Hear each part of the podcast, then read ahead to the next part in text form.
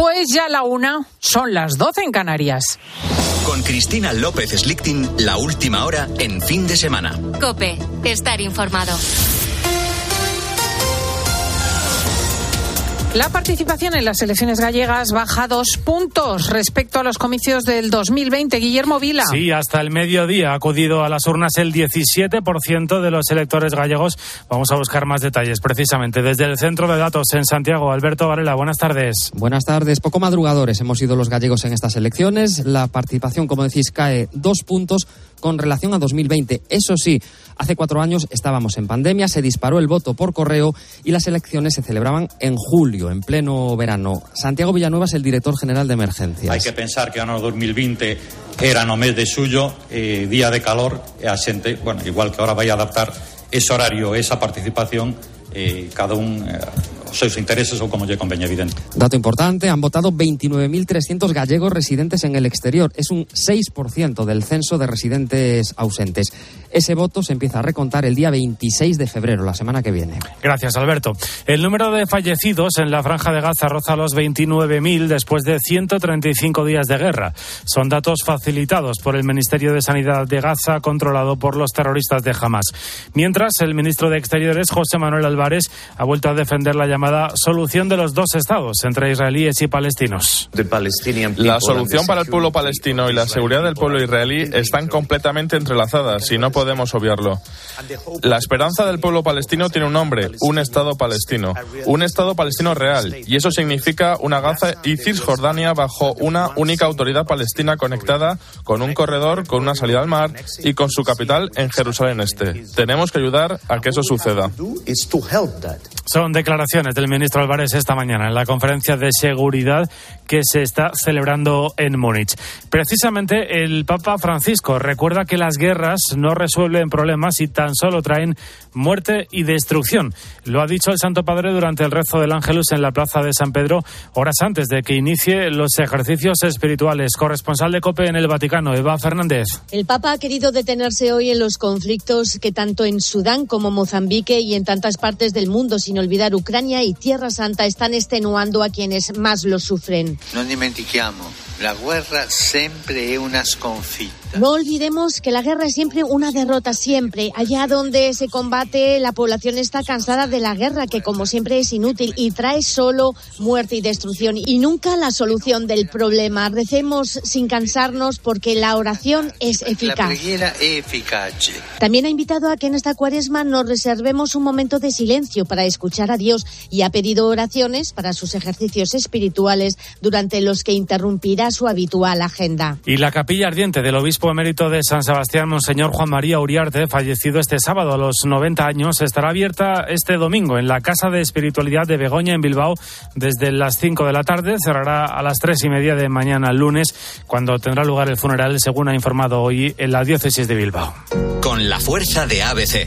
Cope, estar informado. Y ya es oficial el once titular del Real Madrid para el partido contra el Rayo Vallecano, Ignacio Arzuaga. El conjunto merengue presenta varias novedades, nos las cuenta Miguel Ángel Díaz. Ancelotti mete cuatro cambios con respecto al partido de Champions. Entran en defensa Lucas Pérez y Fran García. Recordemos que está sancionado Mendy, Modric en el centro del campo, dejando en el banquillo a Cross.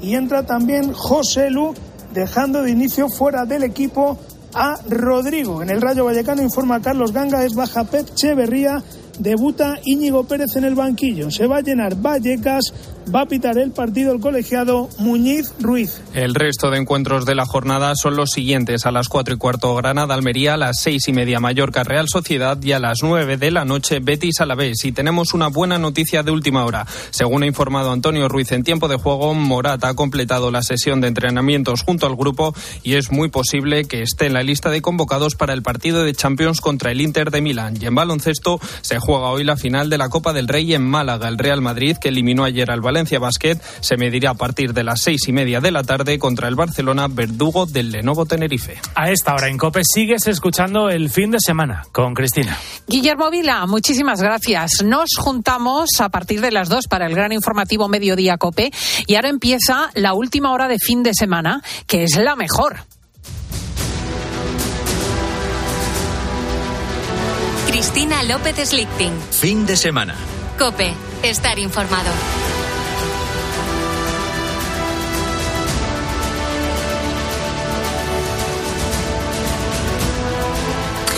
En los próximos minutos vamos a hablar de animales, que una y otra vez es asunto que recorre el programa e interesa a los oyentes, y en concreto de eh, la relación entre personas y animales desde hace miles y miles de años, porque la domesticación eh, consolidó cambios clave que permitieron el desarrollo y la incorporación de los animales a las sociedades. Fijaos, cuidaban rebaños, protegían casas, permitían el transporte de personas y mercancías, colaboraban en la construcción de infraestructuras, por supuesto, servían de alimento, pero a la vez, a la vez eh, vamos a aprender que hay otro papel que muchos animales han desempeñado a lo largo de la historia y que en ocasiones ha pasado injustamente desapercibido.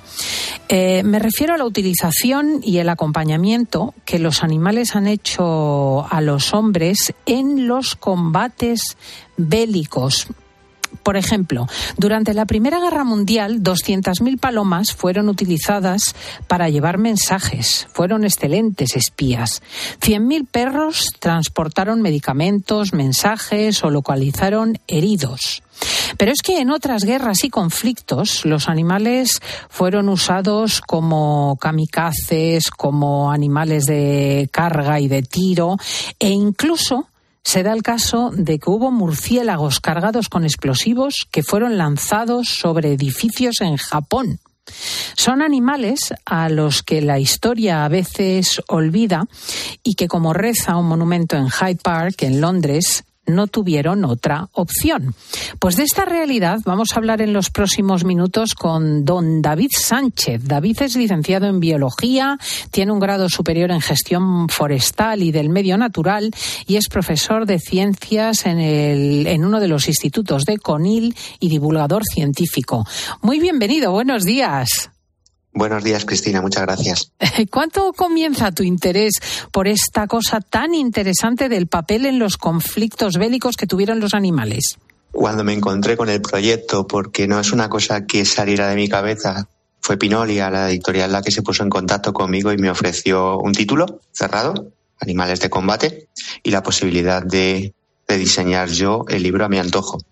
Soy licenciado en biología y el título parece invitar a, crear un libro de ciencia, pero cuando estaba redactando el primer capítulo, el capítulo piloto, me di cuenta que, de biología tenía lo justo. Era todo historia, pero era un tema que siempre es prácticamente todo historia. Sí que lo he salpicado con toda la divulgación científica que me ha permitido. Le he dado mi toque friki haciendo alusiones a series, a música, a películas, pero esto es historia pura y dura. Historia, fíjate, por ejemplo, de 16 millones de animales que son los que cifras participaron de alguna manera en la Primera Guerra Mundial y muchos de ellos con intervenciones clave. Qué interesante, cuéntanos que la Primera Guerra Mundial, la Gran Guerra, es uno de los conflictos que mayor número de animales ha reclutado. En esa guerra fallecen 10 millones de, personas, de seres humanos, pero también fallecen casi 11 millones de monturas. Ahí están caballos, ahí están burros, ahí están mulas, hay incluso camellos. Entre esos animales, pues siempre destacan alguien, algunos que, que son héroes o que se han considerado como héroes. Ahí está, por ejemplo, en esa Primera Guerra Mundial Warrior, caballo al que los alemanes no pudieron matar y que sobrevivió a todos los conflictos, a las batallas importantes en las que participó. En ese mismo conflicto. ¿Era una montura o era un animal de tiro, este Warrior? Era un caballero, una montura. Y luego hay una paloma eh, también que se hace famosa. Serami. Sí, Serami. De todas las 200.000 palomas espías y mensajeras que has mencionado, ella consiguió enviar un mensaje que le dio la ayuda necesaria a un, batallón norteamericano de 194 soldados que había quedado eh, rodeado por el enemigo. Fue abatida en el vuelo, llegó eh, herida, pero entregó el mensaje y se consiguieron salvar. Eso le hizo merecedora de un reconocimiento. Qué preciosidad la historia de la paloma Sherami que recoge nuestro interlocutor en este caso, el autor del libro Animales de Combate, David Sánchez.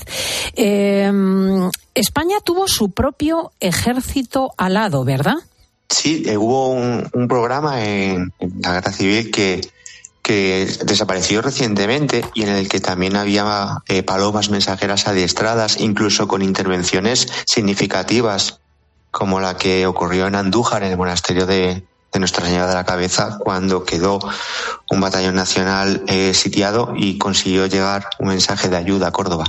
Interesantísimo porque hay una paloma, la 46.415, que venía numerada, que fue condecorada eh, con honoris militares por el ejército español, ¿verdad? Es, esa, esa paloma. La 46.415, qué bonito.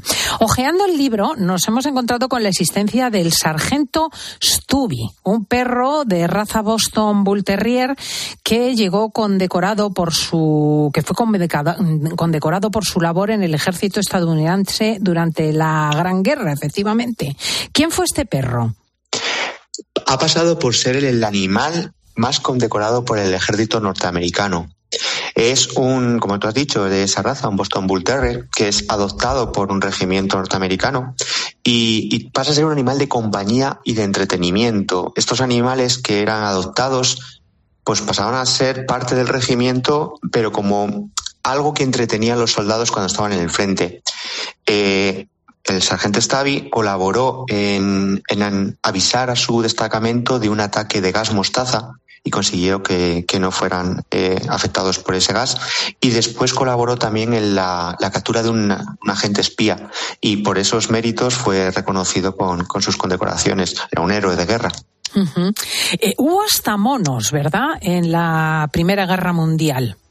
Sí, eh, hay referencias a, bastantes ejemplares, pero hay uno que destaca, el que yo destaco en el libro, que es el Cabo Yaqui, que también ese estuvo en el regimiento, en el, en el ejército de Sudáfrica y también fue condecorado y ascendido a, cabo. Eran animales que al final eran arrastrados por sus dueños al enfrentamiento y se mantenían con ellos. Muchos de ellos resultaron heridos, como le pasó al cabo Yaqui. Hmm, era un babuino, un macho concretamente de, de la especie Papión chacma, ¿verdad? Sí, un babuino, un macaco un macaco. Eh, en, este recorrido que hace interesantísimo eh, David Sánchez por la historia de las guerras y los animales de combate, eh, alude en varios casos a las ratas. Cuéntanos alguna anécdota. Hay mm, varias con, ratas. Y hay, por ejemplo, en uno de los capítulos hablo de cómo se han utilizado para la detección de explosivos. Ahí destaca un ejemplar en concreto de lo que es Magagua, que consiguió desactivar cientos de minas eh, en Camboya.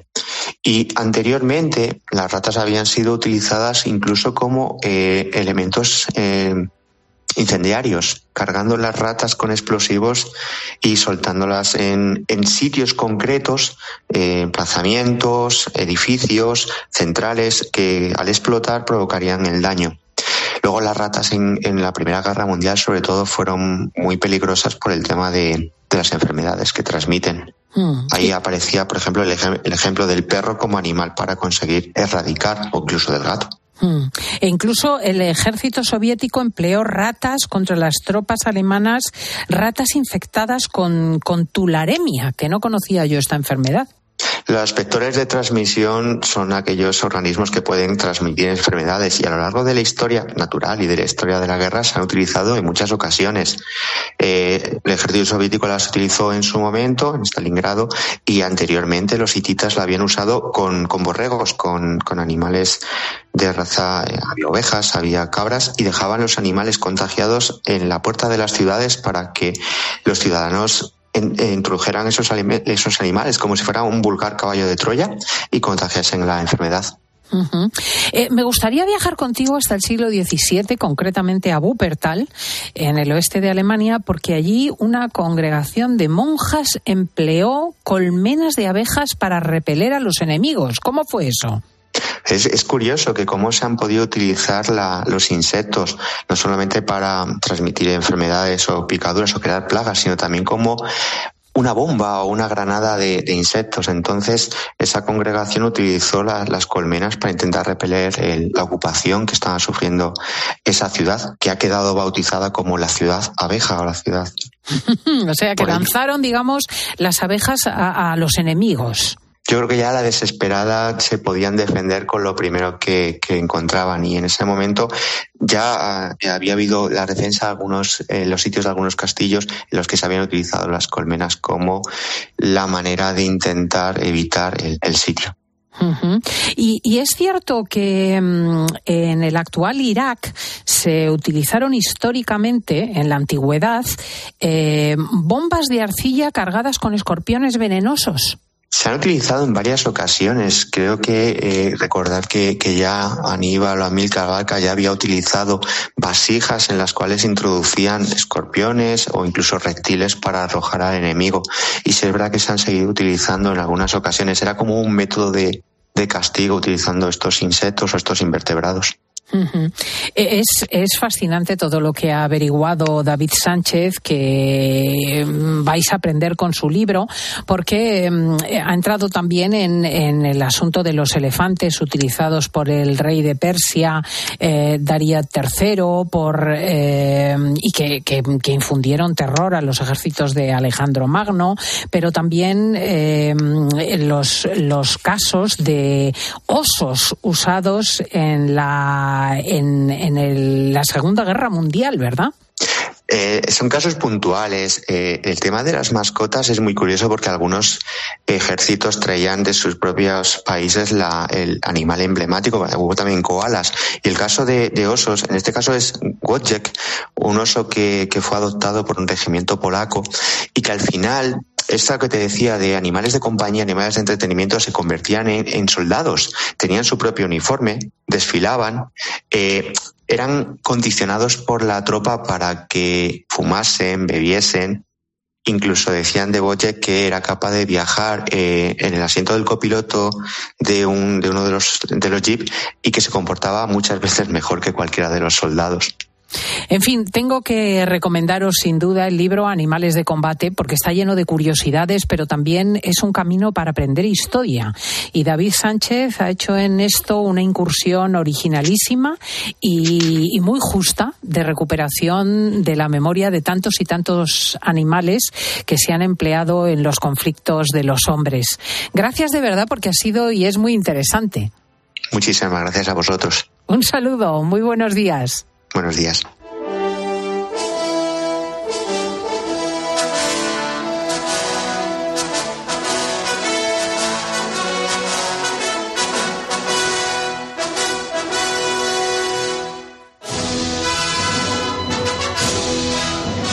¿Conocéis a Paco Álvarez?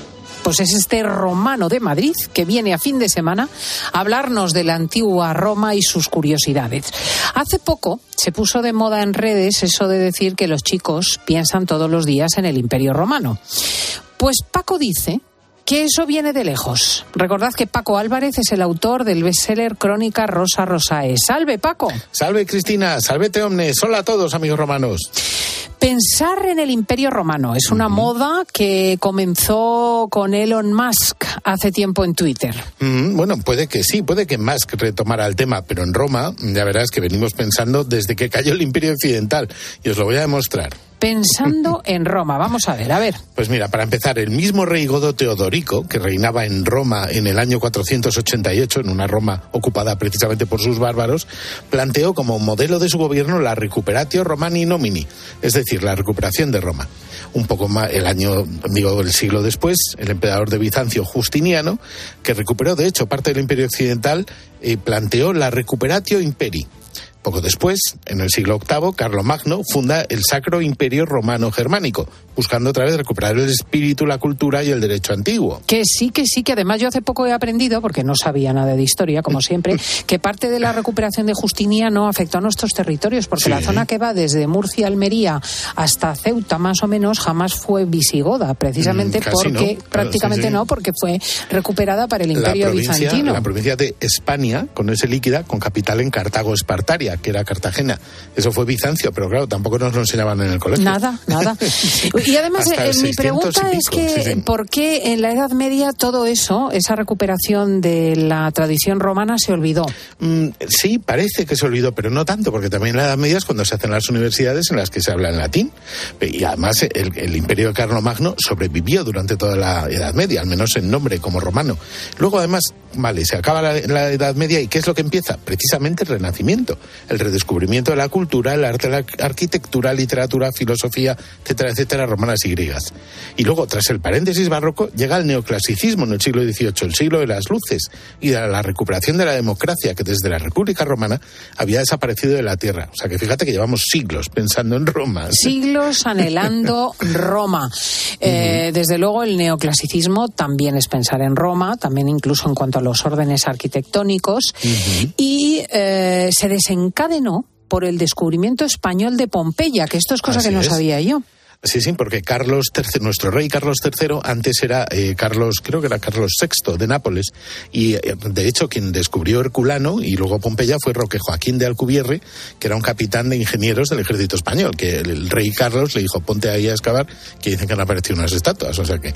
Pero bueno, eso en el 18. Pero luego ya, por seguir pensando en Roma, comienza el siglo XIX y ¿Qué viene? Pues Napoleón, que recupera todas las insignias imperiales, el águila, la corona de laurel y todo eso para su imperio creado a imagen del romano, hasta el punto de que se trajo los caballos de San Marcos de, de, Venecia, que originalmente estaban en el, en el hipódromo de Constantinopla, para ponerlos encima del, del Arco del Triunfo, como está del, Arco del Triunfo del Carrusel. Mm, efectivamente.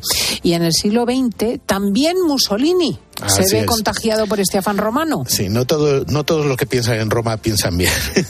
Mussolini propuso un imperio romano de cartón, ¿no? Pero bueno, al fin y al cabo también pretendía, a su manera equivocada, recuperar el esplendor del pasado.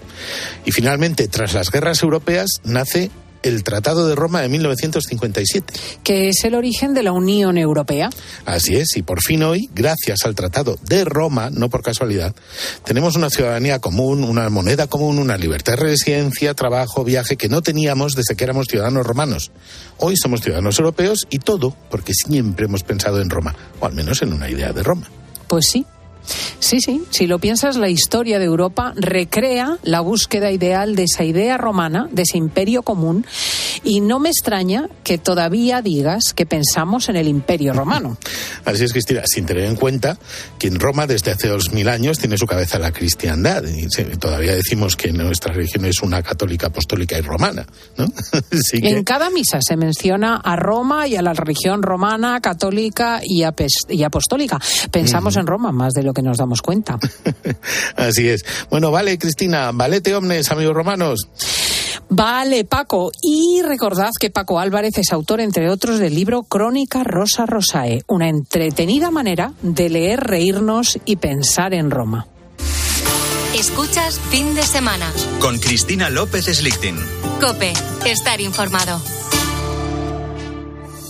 Esto pasa en algún otro país. O sea, en algún otro país lo de Barbate, las respuestas, las reacciones, las decisiones. La madre del Guardia Civil. Hoy me he levantado diciendo, yo tengo que darle voz a mí. Portavoz de Pucil, una de las asociaciones de Guardia Civiles, que a usted le ha sorprendido la insensibilidad de una parte de la clase dirigente. Lo que me ha sorprendido es la miseria moral. De Para comenzar el día bien informado, despierta con Carlos Herrera. Desde las 6 de la mañana, todo pasa en Herrera en. Aprovecha que este febrero tiene 29 días para disfrutar los Fiat Pro Days y redescubre la nueva gama Fiat Professional completamente renovada, con más tecnología, seguridad y unas ofertas únicas. Visita tu concesionario más cercano y conoce la nueva generación Pro en diésel, gasolina y eléctrico.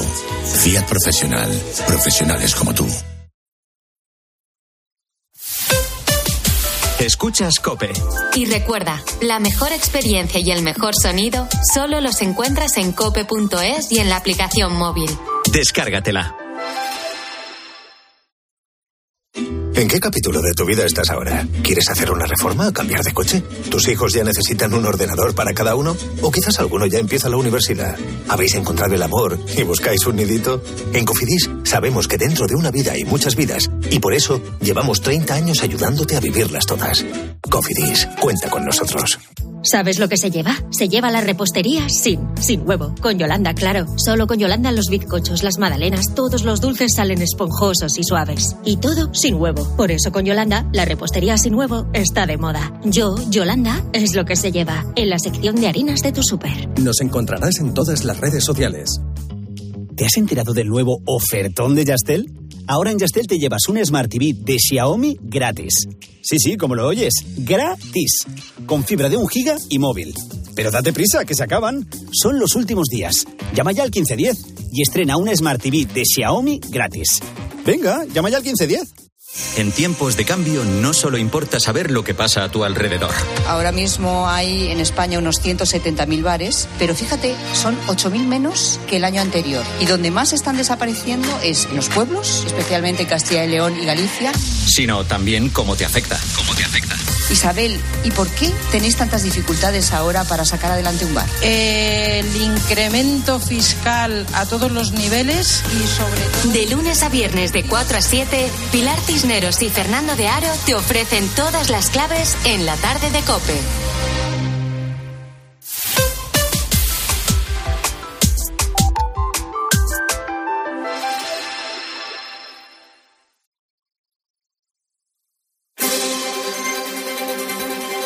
Escuchas fin de semana. Con Cristina López Slichting. Cope, estar informado.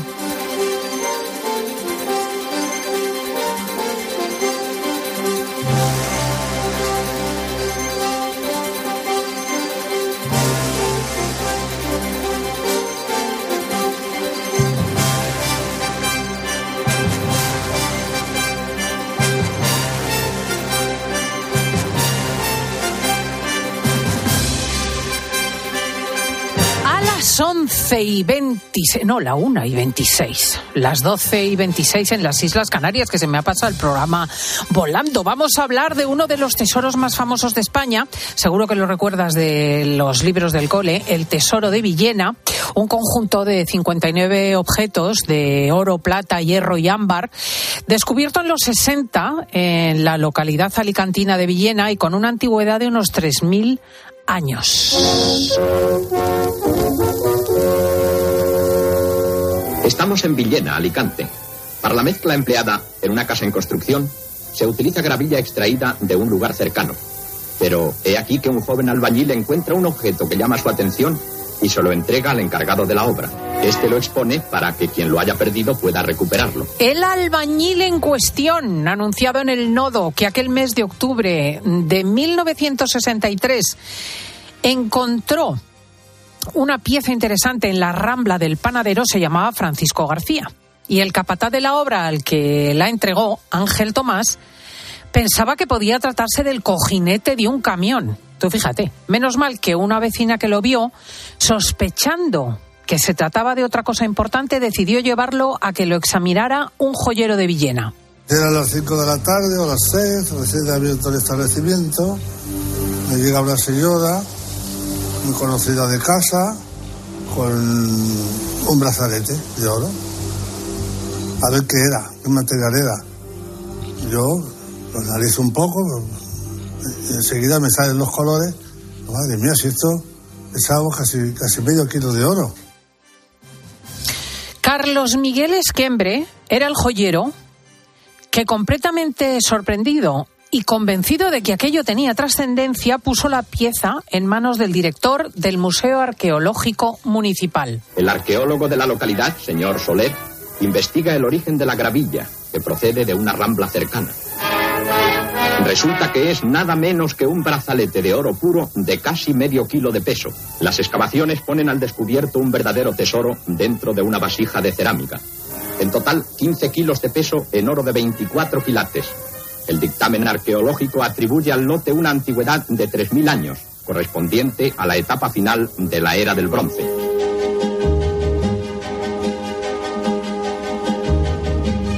Bueno, ya solamente este recorrido por el hallazgo del tesoro de Villena merece la pena, gracias a Diego González y a Jesús García Ercilla, que han buceado en los archivos. Pero ¿por qué hablamos ahora de este tesoro descubierto hace 60 años? Porque resulta que una mucho más reciente investigación ha revelado que alguno de estos objetos fue creado con material extraterrestre. Sí, sí, sí, sí, sí, sí, sí. ¿Qué implica este hallazgo? Nos lo va a contar uno de los autores del estudio, don Ignacio Montero Ruiz, investigador del Instituto de Historia. Muy buenos días. Buenos días, Cristina. es curiosísimo, ¿eh? De los 59 objetos que componen el tesoro de Villena, hay dos piezas de hierro con esta circunstancia, ¿verdad?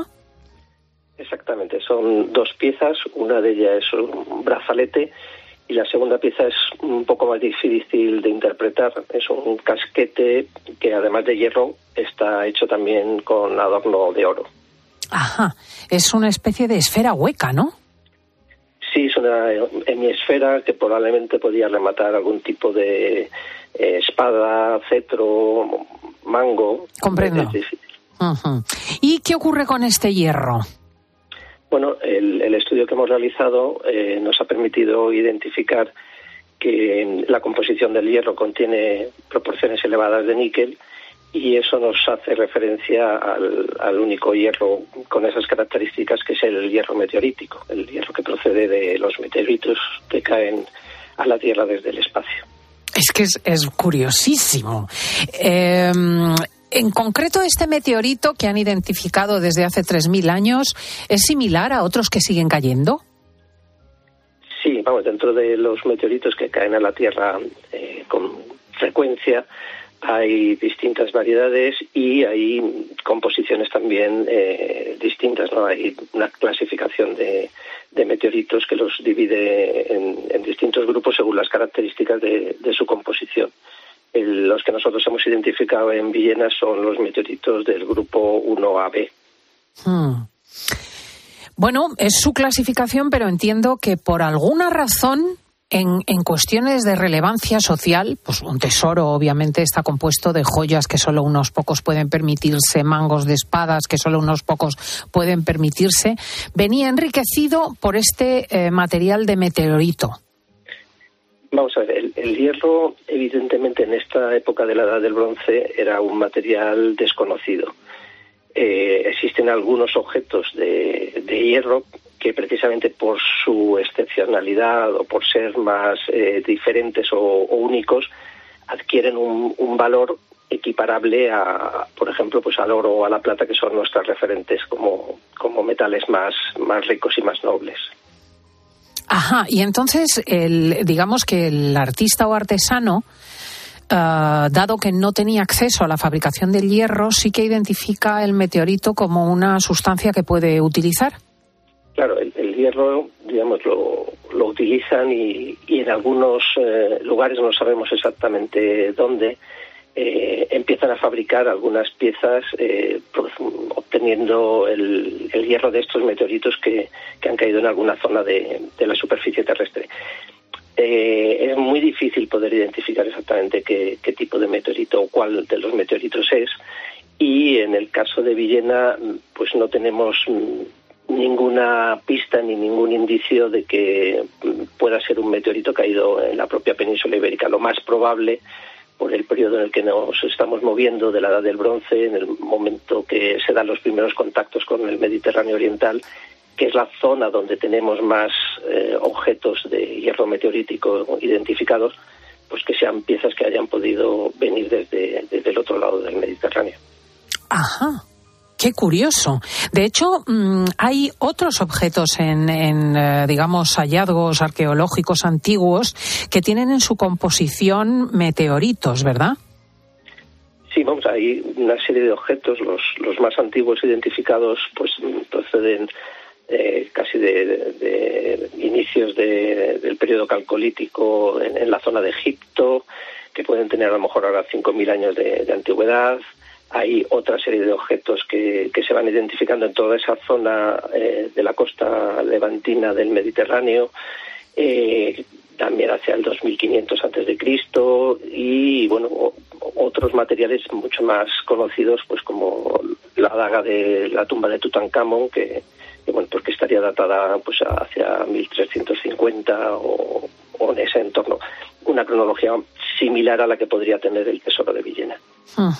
¿Hay objetos incluso de composición extraterrestre en tesoros de Suiza y Polonia? Sí, hay algunos objetos también en, otras partes de Europa. Eh, lo único que estos objetos de la punta de flecha de Moringen en, Suiza eh, tienen una cronología un poco posterior y los estudios eh, apuntan a que el tipo de meteorito que se, que se ha utilizado pudiera identificarse con piezas que han caído en, la zona del mar Báltico, o sea que serían un tipo un poco diferente. Es, eh, ¿En qué medida este descubrimiento es eh, interesante? Quiero decir, ¿qué cosas le dice usted como experto que al profano nos resultan ajenas? Bueno, eh, digamos, la, identificación de que este hierro sea meteorítico, primero permite acotar con algún algo más de seguridad la cronología del propio tesoro. Tenga en cuenta que el tesoro aparece en una rambla, eh, metido en una cerámica, pero no aparece eh, rodeado de ningún otro contexto arqueológico que nos permita fechar el, propio tesoro. Por eso ha habido debate entre si era más antiguo o más moderno. Al ser hierro meteorítico, pues evidentemente nos permite suponer una mayor antigüedad y eh, alojarlo en ese periodo del bronce tardío entre 1400 y, y 1200. ¿Y por qué? Quiero decir, si han seguido cayendo meteoritos con posterioridad.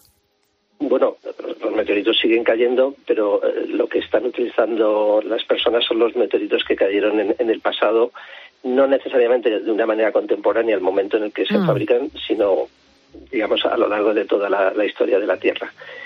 En la cronología, digamos, la podemos acotar porque el tesoro tiene otra serie de piezas que se vinculan con el yacimiento de Cabezo Redondo, que está también en Villena, que es el, referente para poder eh, encuadrar, mm, digamos, el contexto de este, de este tesoro que apareció fuera del poblado. Hmm. Entonces, la tipología de los objetos, eh, ese contexto arqueológico de referencia que nos da el Cabezo Redondo y la identificación del hierro meteorítico, digamos, conforman un conjunto de datos que nos permiten situar cronológicamente este, este tesoro. Hmm. Estos brazaletes, estos objetos del tesoro de Villena, ¿qué podemos saber de ellos? ¿Eran de un rico? ¿Eran de un eh, sepulcro? Bueno, eh, en esto pues todavía hay opciones eh, abiertas. Nosotros eh, en la arqueología tratamos de argumentar en función de la información disponible y actualmente la información que tenemos eh, de cara a la interpretación, pues, eh, digamos, no nos permite identificar un individuo, puesto que es un tesoro que está oculto. Eso probablemente lo que nos está indicando es que hay algún tipo de conflicto o peligro en, en el momento que obliga a esconder ese, ese tesoro probablemente pueda ser un tesoro más colectivo vinculado al poblado y, a la élite que, gobierna ese poblado, pero no, digamos, se asocia a una sepultura individual, o sea que no es un, tesoro individual como puede ser eh, el encontrado en la tumba de Tutankamón, que, digamos, pertenece a un rey. Aquí no podemos hablar todavía de, esos conceptos de, reinos eh, específicamente como los, como los entendemos tradicionalmente. Es interesantísimo, verdaderamente. Eh, ¿Está íntegro? ¿El tesoro de Villena está íntegro? Pues aparentemente sí, porque las actuaciones iniciales fueron bastante diligentes y eh, José María Soler, digamos, se encargó de, de, organizar el estudio y la recopilación de los materiales. Entonces, es muy probable que no, no falte nada significativo en, en, el propio, en el propio tesoro. Fascinante. Les felicito muchísimo. Muchas gracias a don Ignacio Montero Ruiz. Muchas gracias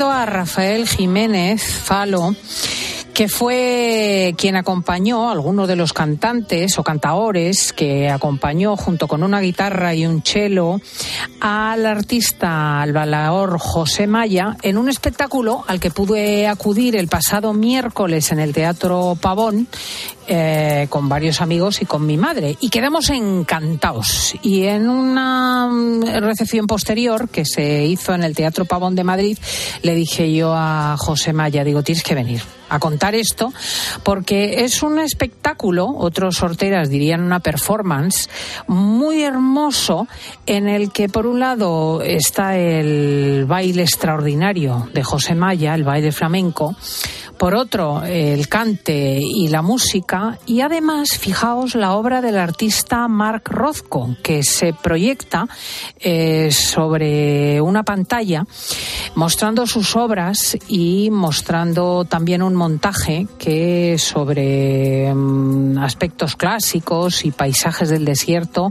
han hecho unos creadores a petición del propio José Maya y es un sincretismo, una unidad pues muy curiosa José Maya, muy buenos días. Muy buenos días, encantado. Acércate que no te oímos sino.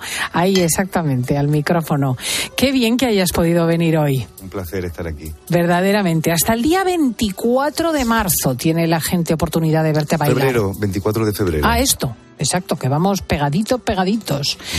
De este fin de semana prácticamente al siguiente hay varias funciones, o sea, si queréis pasar por Madrid o acercaros desde Madrid mismo, podéis ver bailar a José Maya. ¿Cómo ha nacido este muy originalísimo espectáculo que mezcla música, baile y arte?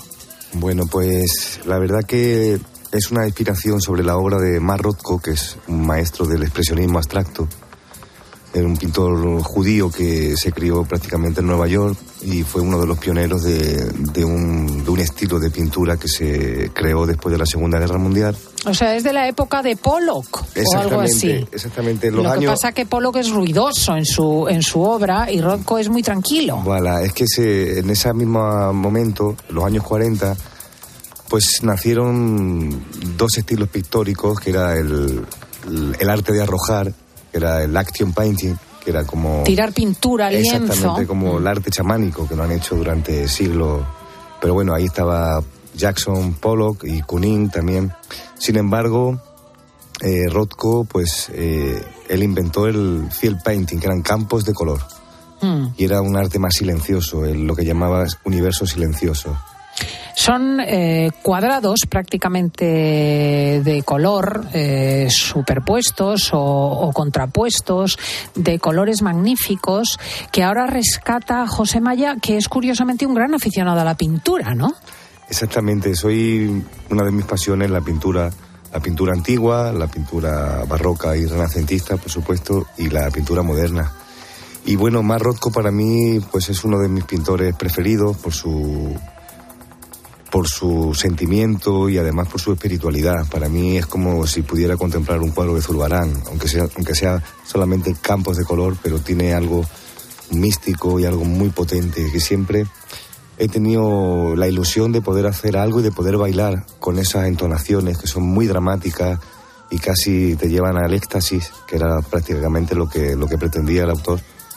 Y, y creo que a una todo lo que conlleva también el flamenco, ¿no? Que es el, sentimiento, la emoción. Es precioso porque este sincretismo del color, del baile de José Maya, del cante de quienes le acompañan, del cello de Batio y de la guitarra de Ricardo Moreno, eh, no solamente se dan aquí, sino en su propia familia. Él, él procede de una familia gitana llena de artistas de todo tipo. Exactamente, tengo suerte de, pertenecer a una familia de artistas. Mi padre, escritor, marchante de arte moderno. Mi tío Antonio Maya y Jerónimo Maya, pintores, un abstracto y otro figurativo. Y mi tío Pepe, director de teatro clásico. Y eh, Pepe, que ahora mismo dirige el Teatro Pavón en Madrid, ha permitido además que la familia decore las paredes, que son impresionantes, tengo que decir. La verdad que sí, es un proyecto magnífico porque el espacio es emblemático, es un, es un templo y pues ahora mismo eh, están pintando Antonio Maya, Jerónimo Maya, Carlos Franco, eh, Juan Correa. Es precioso porque las paredes en ocasiones recuerdan, por ejemplo, al arte prehistórico. Hay una parte de la escalera llena de ciervos que se superponen unos sobre otros y que recuerdan a la mm, pintura rupestre. Sí, exactamente. Es que es muy bonito lo que están haciendo allí. Por eso os digo que si vais al Teatro Pavón y os molestáis en subir la escalera, pues ya mm, tenéis este primer contacto con el arte y con la familia. Después ya entraréis en la sala donde baila José Maya y entonces podréis conocer la obra de Marrotco y, además, eh, bueno, verlo bailar, que es una cosa impresionante. Por cierto, una paliza de trabajo porque mm, eh, le obliga a un esfuerzo físico mm, tremendo. La ropa que lleva queda literalmente empapada. A mí me, estaba dando un cansancio y una duquela, eh, José, que es que hay que ver lo que estás perdiendo en este trasiego. Sí, bueno, es que el baile flamenco es muy físico, es muy... tiene mucha mucha energía, es muy enérgico y muy técnico también y, claro, no salgo del escenario desde que... Desde que empieza hasta que, acabe en un total de cuánto tiempo? Son una hora y diez. Una hora y diez, no imagináis la paliza que se da. Eh, en, una, en un ejercicio acrobático, no solamente de, mm, del cuerpo, de los tacones, eh, sino también de percusión, incluso, ¿verdad? Con las manos sobre el, sobre el cuerpo. ¿Cómo se le puede explicar esto a nuestros oyentes? Bueno, la verdad que a mí el, ritmo forma parte de una parte mía y hago ritmo con todo, con, con un banco, con, mi, con mis piernas, con mi cuerpo, con mis, con mis dedos. encuentro ritmo en, cualquier sitio. ¿Hay algún fragmento de los que tenemos que refleja un poquito esta, este ejercicio?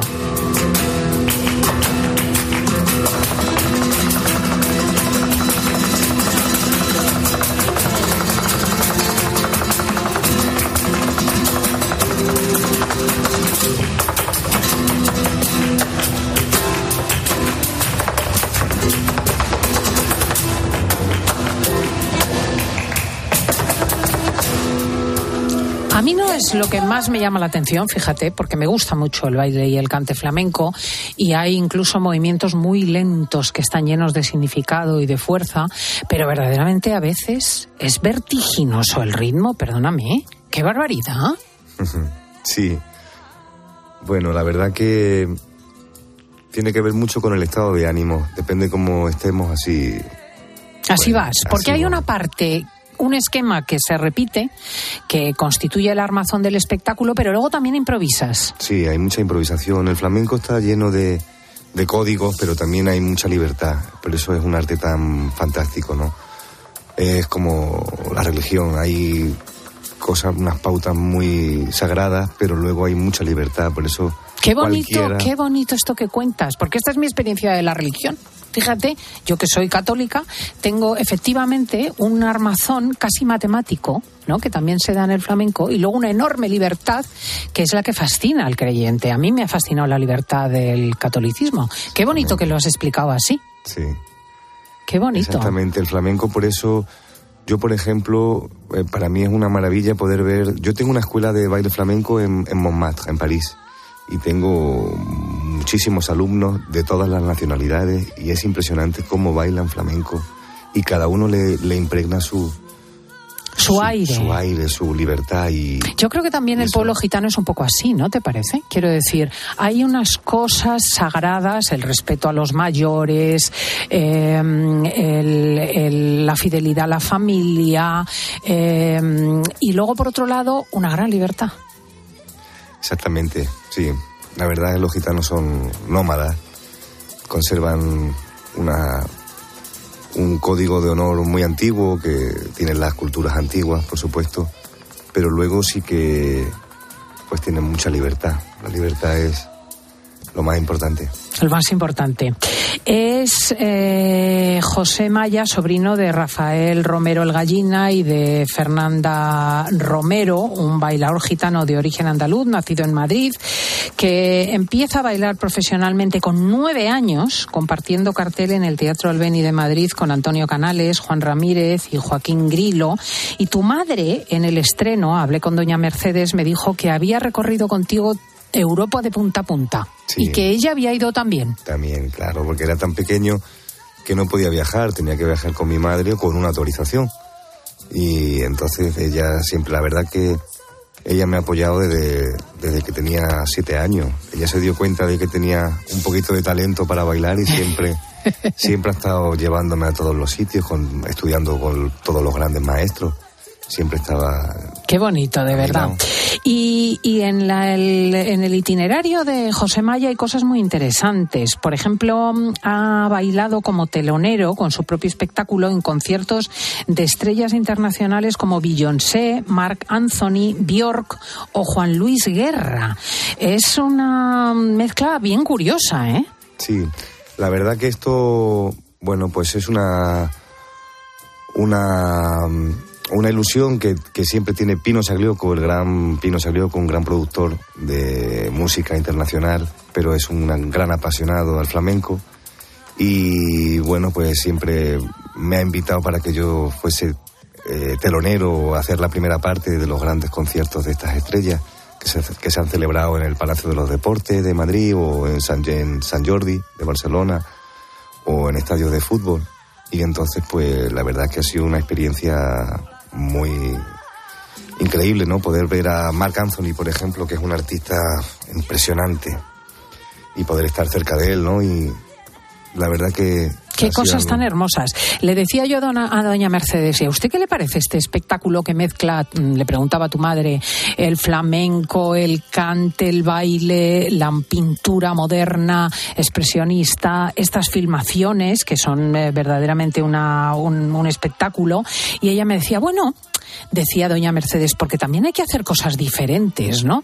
Si tú tuvieses que invitar a nuestros oyentes a acompañarte de aquí al 24 de febrero en el Teatro Pavón de Madrid, ¿qué, les ofrecerías, José Maya? Bueno, pues le ofrecería un espectáculo con mucha verdad, porque sinceramente lo hago, es un, un sueño verdadero, o sea, yo soy un apasionado de la pintura, soy coleccionista, soy me apasiona la pintura y le tengo muchísimo respeto y bueno, pues es un viaje personal, un trayecto personal en el que yo tengo un encuentro con la obra de Rothko y esa pintura se transforma en paisajes imaginarios, que esos, esos paisajes están creados en arte digital y luego pues un flamenco ortodoxo y, opuesto totalmente. Somos, cada uno tiene un estilo distinto y podemos complementarnos. Lo auténtico al final tiene raíz. Y esto es lo que se ve aquí. ¿Eh? Es una cosa verdaderamente fascinante este espectáculo. Color sin nombre se llama en el Teatro Pavón hasta el 24 de febrero. Yo no me lo he perdido. No os lo perdáis vosotros. Muchísimas gracias, José Maya. Enhorabuena. gracias.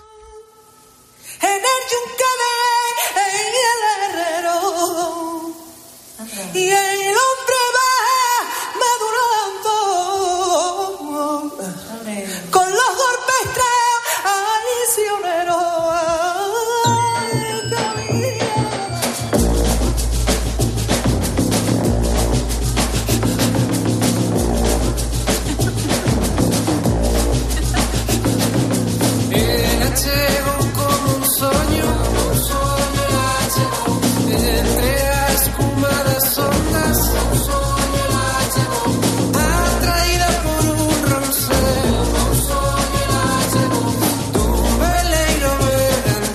Pues ha llegado ese momento inevitable, tremendo extraordinario y sorprendente, querida Laura Rubio. Que nos genera una profunda tristeza. Verdaderamente, Diego. Profundamente triste estoy. Esto de irnos de fin de semana. Es que ya están rugiendo las tripas. Mira la hora que es. Ya, mira cómo me he puesto yo de plátano, por eso no me rugen. Que a las 8 estéis pendiente de COPE, que Ángel Espósito se pone este domingo al frente del especial Elecciones Gallegas de COPE, que hay muchas cosas que ver. Si el PSOE va a quedar segundo o tercero, si va a hacer gobierno con los independentistas, si por el contrario, con 38 escaños mínimo va a conseguir el PP la mayoría absoluta y gobernar en Galicia. Está la cosa pues muy interesante. ¿Y qué otra cosa quería decir yo? Ah, sí, que en la tele, la 13, estaré yo. Que estará Antonio Jiménez a partir de las 10 con un especial. Y yo acompañaré también a nuestros seguidores a la hora de leer estos datos que van a ser fascinantes. Que el programa lo hemos hecho Marcio Ortega, Diego González, Presente. el Peli. Paloma Rubio, Laura Rubio. Paloma Rubio y Laura Rubio. Paulete. Paloma Paulete, estoy más mayor. Sí. Y Laura Rubio, la sirena. Jesús García Arcilla, que es nuestro cerebro. Natalia Escobar estaba al control y en el central Fernando Rodríguez. Y te dejamos con música de quién, Natalia? De Soel López. Cristina López Schlichting te dice adiós España.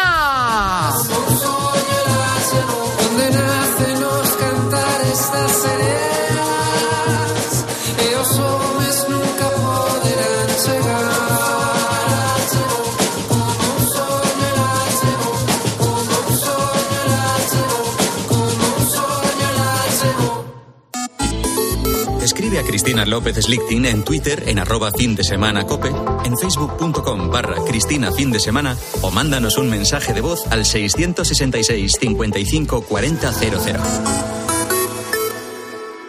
Una tarde de domingo para disfrutar el doble Pero a ti, ¿quién te ha metido en estos líos, corazón? de la gran Lina Morgan, Yo soy así. Mientras friega que te frega, canta que te canta. la tonta del bote Ahora que me llamen tonta.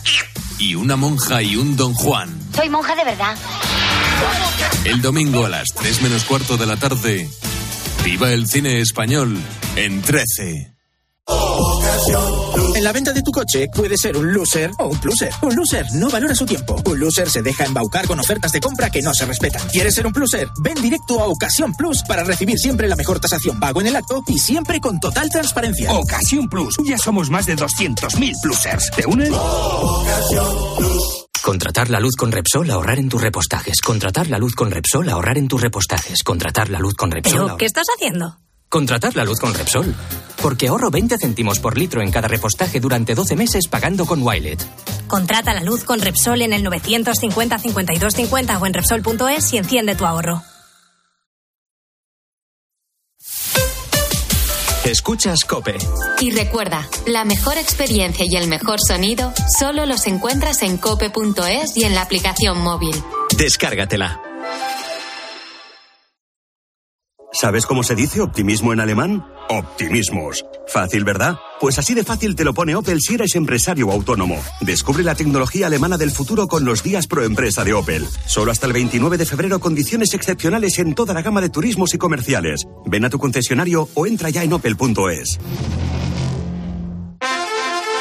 Madre mía, qué golpe. Parece que tu coche se pelea con una columna. Con el seguro de coche de línea directa, no solo te ahorras una pasta, sino que además puedes escoger el taller que quieras aquí o en Chipiona. Y si eliges taller colaborador, también tienes coche de sustitución garantizado y servicio de recogida y entrega. Cámbiate ahora y te bajamos el precio de tu seguro de coche, sí o sí. Ven directo a lineadirecta.com o llama al 917-700-700. El valor de ser directo. Consulta condiciones. Cuando Elena abrió su paquete de Amazon, sintió mariposas en el estómago. Tecnología de cocción rápida y modo grill. Y con esa air fryer, Elena consiguió cumplir sus sueños culinarios por un precio de rechupete. Cinco estrellas de Elena. Productos estrella a precios estrella. Empieza a buscar en Amazon hoy mismo. Oye, ¿tú también tienes algo que contar? A las 10 de la mañana, en la hora de los fósforos, nos encanta pasarlo bien contigo. Cuénteme, Francisco, cuál es su artilugio. Yo compré un GPS que me venía muy bien para andar con él, que me costó un pastón, lo colocamos y dije tres piernas tiene esto para enganchar, enganchamos el GPS, por la mañana levantamos, vamos a la playa, cuando volvemos entramos al coche y estaba como un chulo. Era un chulo. De lunes a viernes desde las 6 de la mañana, Herrera en Cope. ¿Nos cuentas tu historia?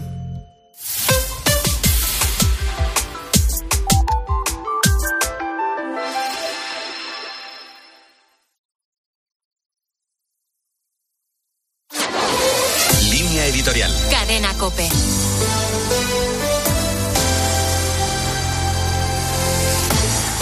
Galicia elige en las urnas entre un modelo que ha funcionado bien en los últimos años y la incógnita de un gobierno liderado por el nacionalismo. Se trata de una disyuntiva novedosa en la historia de esa comunidad autónoma en la que la hegemonía del PP ha sido constante, apenas interrumpida desde el inicio de la democracia. El impacto ha ido más allá de este territorio. Mientras algunos proponían reeditar los pactos Galeusca de los años 20 y 30 con un frente nacionalista por la autodeterminación de Cataluña, País Vasco y la propia Galicia, los sucesivos gobiernos populares han demostrado que es factible y beneficiosa otra forma distinta, no excluyente, de reivindicar la propia tierra como nacionalidad histórica.